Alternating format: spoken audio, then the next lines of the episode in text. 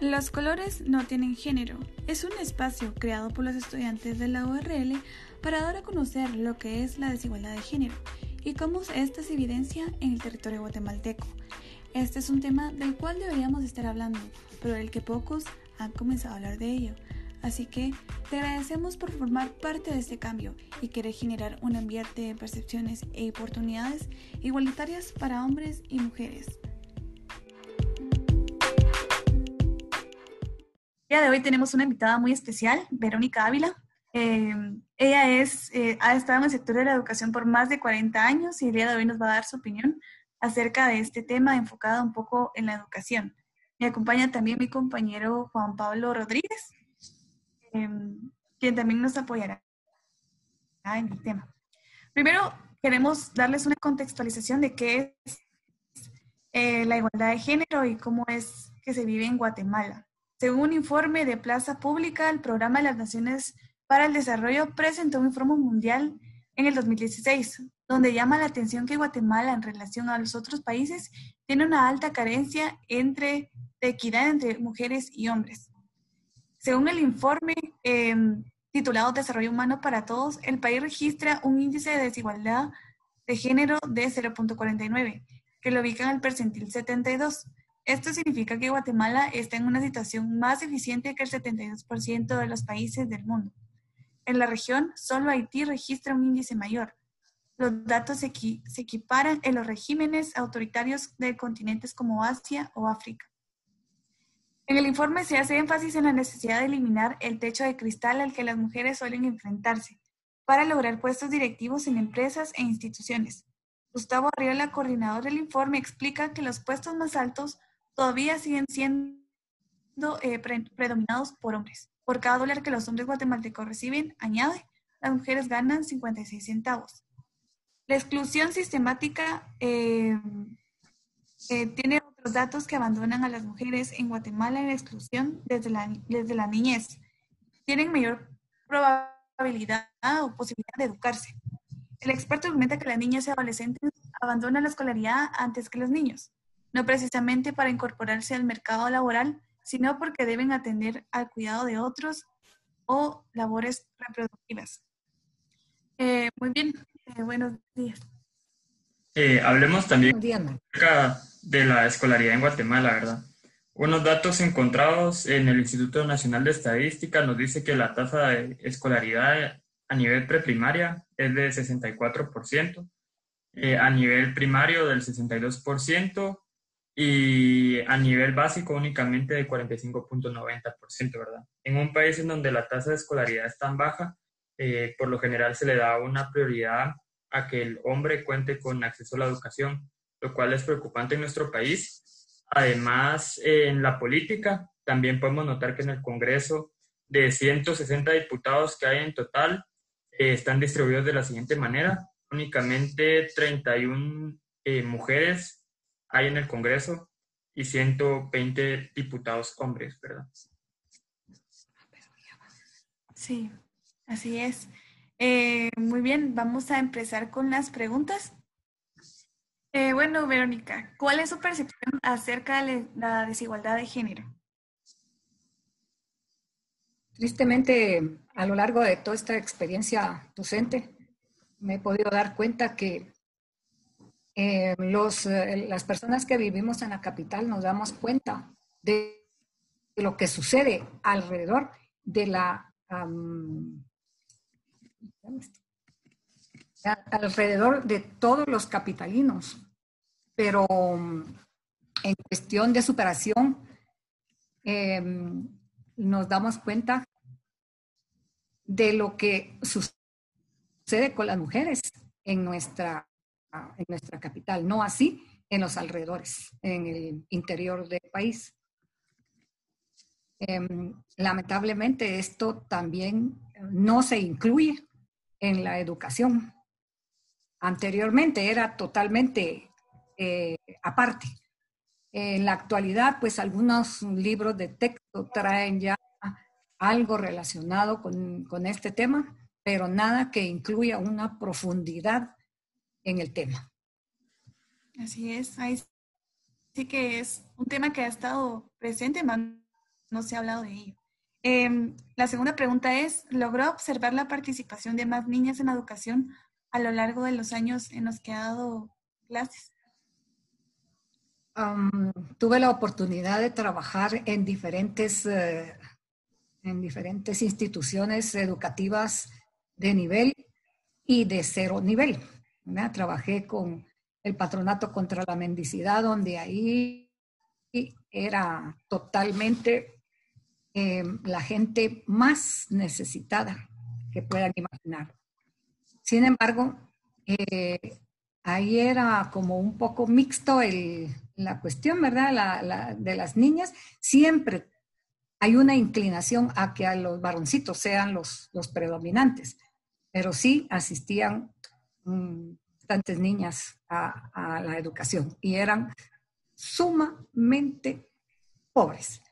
Luego eh, trabajé con otras instituciones de, de renombre, o sea, colegios eh, muy, em, muy altos, mm, donde la participación de los hombres y las mujeres es eh, bastante pareja a mi sentir es bastante pareja. Sin embargo, en una de las instituciones, por haber sido eh, eh, solamente de hombres durante mucho tiempo y luego se volvió mixto, pude observar también que eran rechazadas las mujeres. ¿verdad? Ya rechazadas. Eh, regularmente un aula tenía 42 alumnos y de los 42 solamente habían 12 em, mujeres, 9 mujeres, algo así, ¿verdad? Entonces ahí también podemos ver que se muestra una, una exclusión de la mujer por, por, ¿cómo le podemos llamar a esto? ¿Mm? Por el propio hecho por de ser propio hecho de ser, de ser mujeres, no las querían en la institución.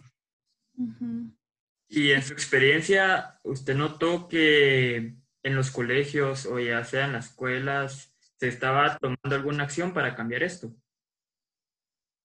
Desde luego que querían poner a la institución mixta, era porque querían también incluir a la mujer, pero la sociedad misma, o sea, la, gente que estaba en... Eh, eh, ya conociendo la institución como solamente de varones, se oponían ellos mismos. Y realmente quizá eran los varones que habían estado en la institución.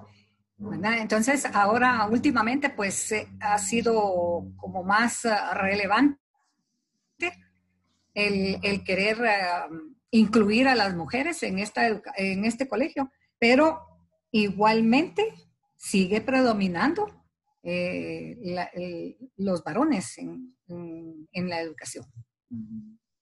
Sí, es un hecho pues que se hace evidente y creo que todos hemos sido prueba de ello. Em, yo recuerdo que desde muy pequeña también, en donde todas las instituciones en las que asistía siempre eran el eh, mayor número de hombres que de mujeres. Y mm, algo sí que notaba era que dentro de mi institución era como niños recojan sus cosas y así, pero era como las maestras hacían comentarios como que sexistas que decían, no, usted porque es niña, recoja su lugar, o cosas así, o ayúdale a su compañero. Entonces son cosas o pequeñas acciones que, quiera que no, nos van dando una idea errónea desde muy pequeña sobre cuáles son los roles del hombre y mujer. Entonces, también es, es muy claro eso. Em, la siguiente pregunta es, ¿cómo percibía que era la asignación de roles eh, de los padres con sus hijos? Desde la perspectiva de niños y niñas? En, las instituciones donde la gente es de muy baja, bajo, bajo nivel social, cultural, a los niños uh, casi que nada, casi que nada, ¿verdad? Los papás uh, son personas bastante incultas y dejan a los niños a merced de, de lo que les pueda pasar durante el día, los dejan solos, eh, cuidando a los hermanos. Eh, es, em, es triste, pero es una realidad que vivimos en nuestra Guatemala, donde estos padres no cumplen con sus roles, aparte son abusadores, ¿verdad? Ok. Em, ¿Usted notaba que cuando tenía reuniones con los padres de familia o algo así, notaba que había una mayor exigencia de los, de los padres con sus hijas que con sus hijos o era igual? O sea, como que mandaban lo mismo de los niños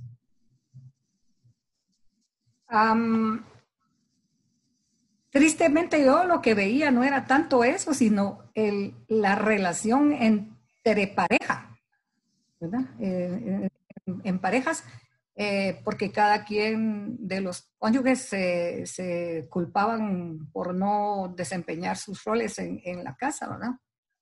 Y mm, veo que desde ahí viene ese problema también de no querer um, eh, de que los niños no puedan desempeñar bien sus um, obligaciones, sus roles, porque siempre buscan a un culpable, no quien pueda hacerlo de una manera diferente. Em, siento que aún hay mucho machismo en Guatemala y entonces los papás se inclinan más hacia los um, hacia los varones, ¿verdad? Como que no deben hacer nada y a las niñas tienen que, eh, tienen que comenzar con sus obligaciones desde pequeñas, desde el momento de jugar, de cuidar a los, a los muñecos, cambiarlos, darles de comer, jugar con trastecitos, hacer comidita. Ya es como, como algo que va a pasar como ley, ¿verdad? Y en su experiencia como docente, ¿alguna vez tuvo alguna mala experiencia con un padre de familia o, algún, o algo que nos pueda comentar? Sí. Una maestra se vuelve amiga, consejera, psicóloga, madre, porque hay ciertas ocasiones en que eh, si en el hogar no se cumple con todas estas cosas y una maestra lo descubre, ¿verdad? Se vuelve como no protectora, sino como una, un medio de solución de problemas. Y, bueno, tuve la oportunidad de estar con, un, niño que venía de un muy buen hogar. Eh, comenzó con la mala costumbre de abrirle los bolsones a los compañeros, no por lo que, no porque necesitara sino porque era quizá algo que a él le complacía. Em, esto se volvió, yo lo descubrí desde muy temprana edad, lo hice em, ver, eh, no se tomó cartas en el asunto y este niño pasó desde los más pequeñitos, que mi, especialidad era la preparatoria. Entonces em, siguió en los, pues pasó a los siguientes grados y el, el, en, primer grado el, niño fue abusado terriblemente. Em, no decía nada, pero la maestra siguiente le encontró unos uh, moretones en su cuerpo y me lo llevaron a, a, mi aula para que yo platicara con él, porque él conmigo había tomado confianza. Y cuando le abrí su camiseta y le pedí que, su camisa y le pedí que me enseñara su espalda, el niño estaba totalmente crucificado a latigazos. Entonces, eh, fue, fui la única que al principio se dio cuenta de eso. Eh, ya teniendo esa evidencia, pues se tomaron fotos, se, se habló con los papás y eh, lamentablemente eran abogados y notarios y ellos, de agradecer, se fueron en contra de la razón, ¿verdad?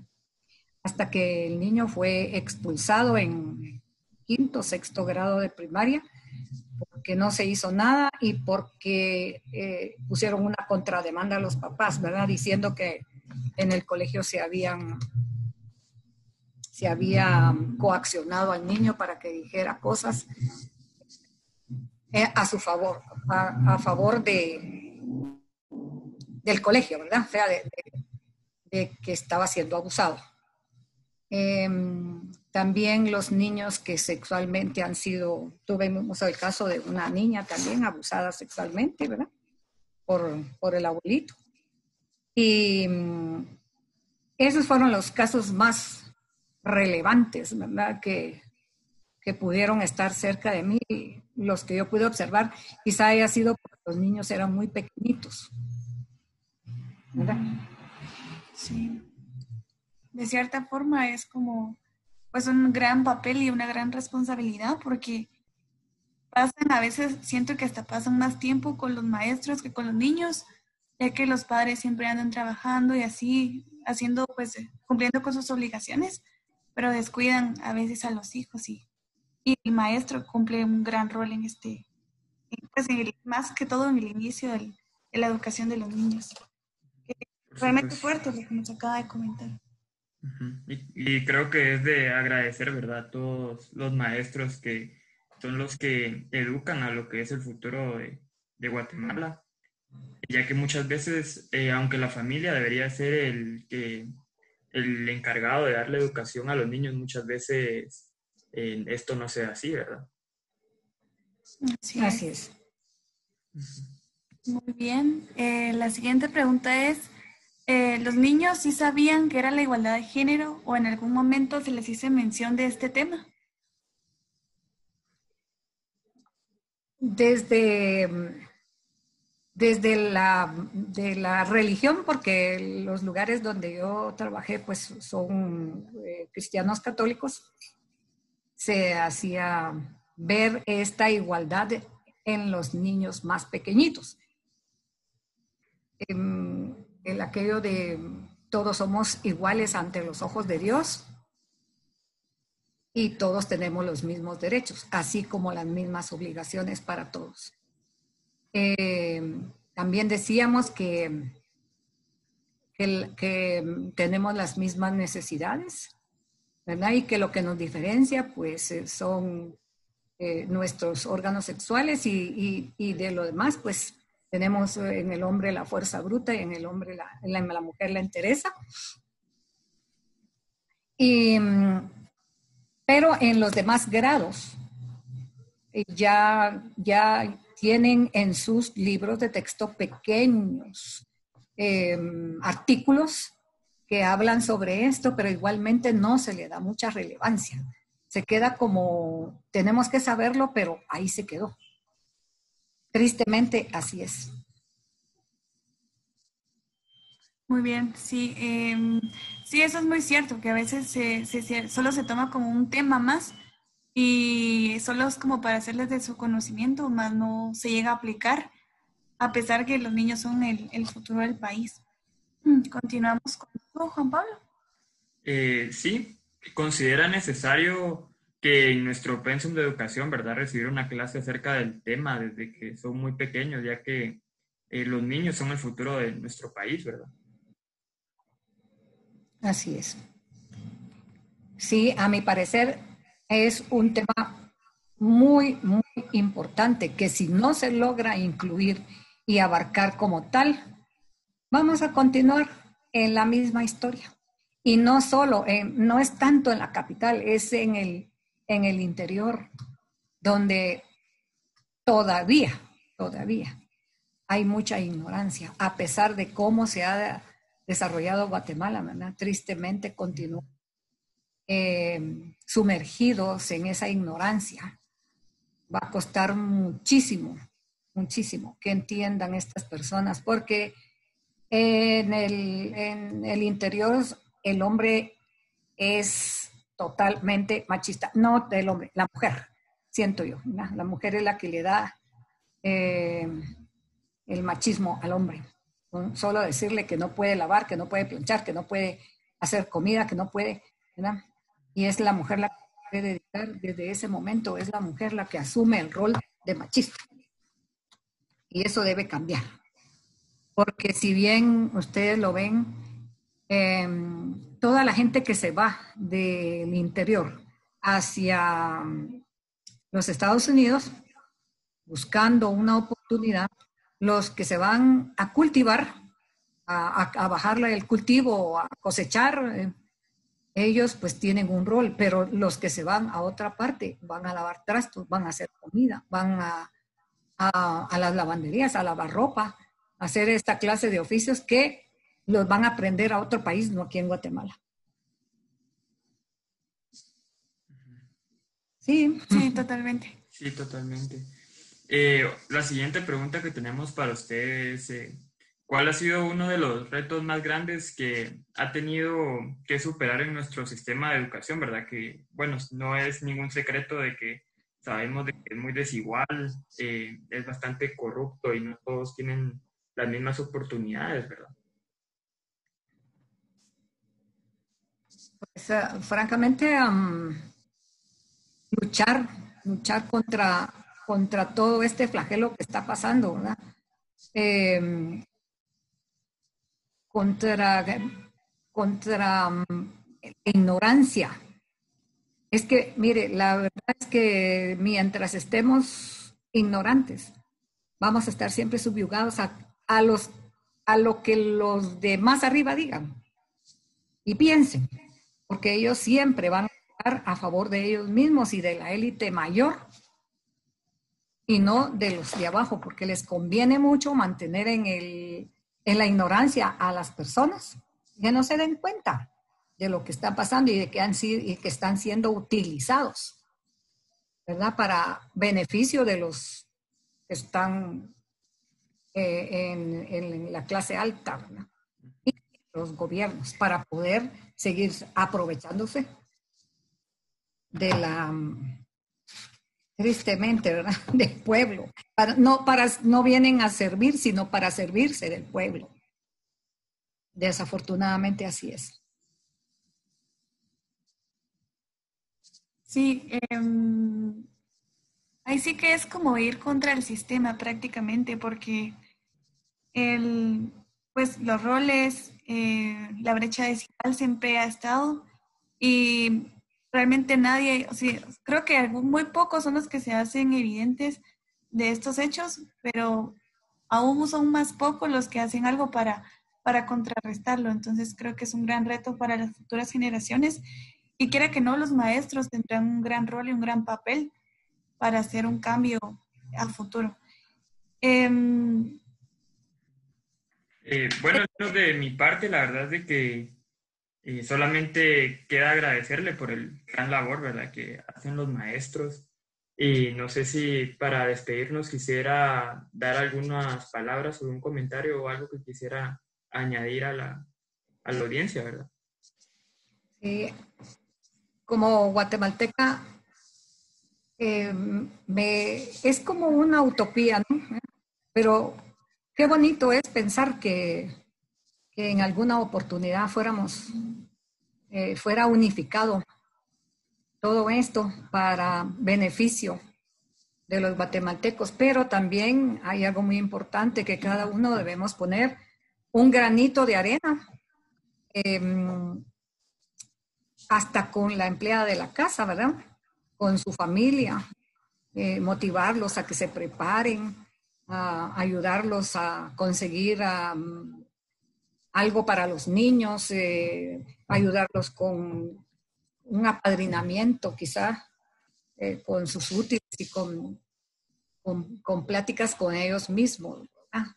Este, desde, ese, desde ese punto de vista, cuando uno tiene una persona de fuera, mm, perdón, no es de fuera, del interior del país, en su casa, creo que hacemos una grandísima labor al, orientarlos y al darles una educación diferente, aunque no vayan al colegio, aunque no vayan a la escuela, pero sí educarlos desde la moralidad, ¿verdad? Para que ellos a su vez em, puedan hacerlo con su propia familia.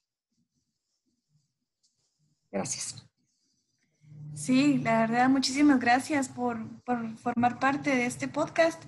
Eh, como podemos darnos cuenta, realmente el sistema o el sector de la educación cumple un, pues un gran, una, gran labor en formar parte de la educación del niño. Entonces, eh, ahí sí que, como mencionaba Verónica, es como que todos pongamos nuestro granito, que todos los sectores o, o personas involucradas en la formación de los niños del, futuro, pues les inculquen lo que es la desigualdad de género, eh, no les impongan roles desde que son muy pequeños de esto porque sos niña o esto porque sos niño o eh, a ti el más grande porque sos varón o a ti no porque sos niña. Entonces, es de educarnos como país y como personas y, y hacer el cambio para, para futuro y, y nuestras futuras generaciones. Juan Pablo. Eh, no, de mi parte nada más que añadir, así que creo que qué bonita forma de terminar el podcast, ¿verdad? Y espero que nos escuchen para el siguiente. Así es, gracias.